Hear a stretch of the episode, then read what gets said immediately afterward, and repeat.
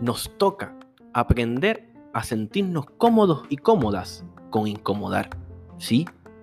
Estamos constantemente evitando incomodar. Parece que la incomodidad no es parte del outfit del día a día. Creo que nos resulta fácil no incomodar a los demás. Tal vez porque no nos gusta estar presente.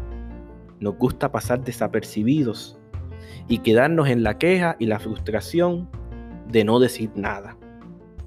A veces las condiciones se confabulan y producen ira, frustración y mucha queja. Pero yo creo, como dice un poema que me gusta mucho, eh, si te quejas tanto y tienes tantas ganas de morirte, muérete y ya.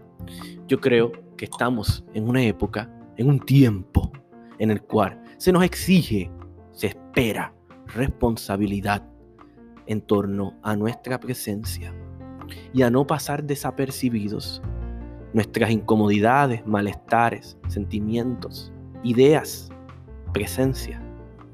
No pueden pasar desapercibidos, no desde la actitud autorreferencial impuesta de definir el mundo desde nuestros criterios, sino de estar receptivos y receptivas a coincidir, a estar con todo lo que somos y con todo lo que cargamos en este cuerpo, en esta maleta, que a veces habla, que a veces llora y que a veces siente.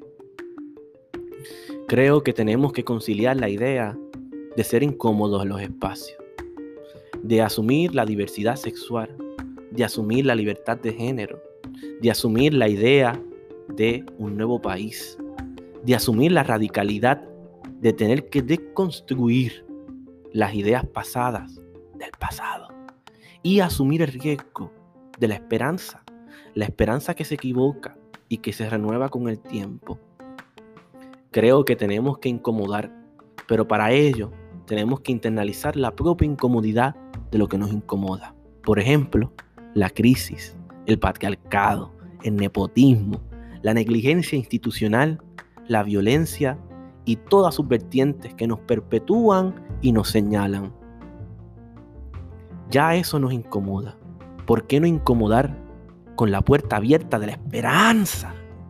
Con lo que nos toca proponer a nosotros como generación. No podemos seguir desapercibidos de esta realidad que se entreteje y que nos convoca. ¿Qué diría Eugenio María de Hostos en este tiempo? ¿Qué diría Lolita Lebrón en estas circunstancias? ¿Qué diría al profeta mayor Pedro Albizu Campos en un contexto como el que estamos viviendo? Me llena de entusiasmo, pero no me da gula con esto de que la gente se inscriba a votar. Pienso que está marcando un precedente histórico.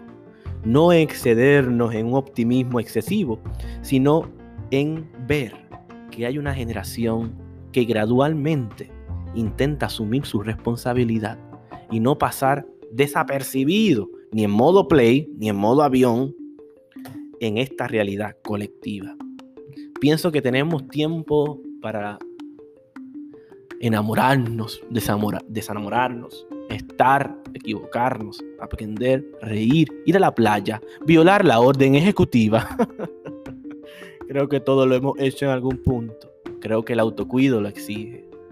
Pero no importa qué nos toque hacer o qué exija el tiempo de nosotros, tener la exactitud, la puerta abierta, esa que nos susurra y que nos dice, estás aquí.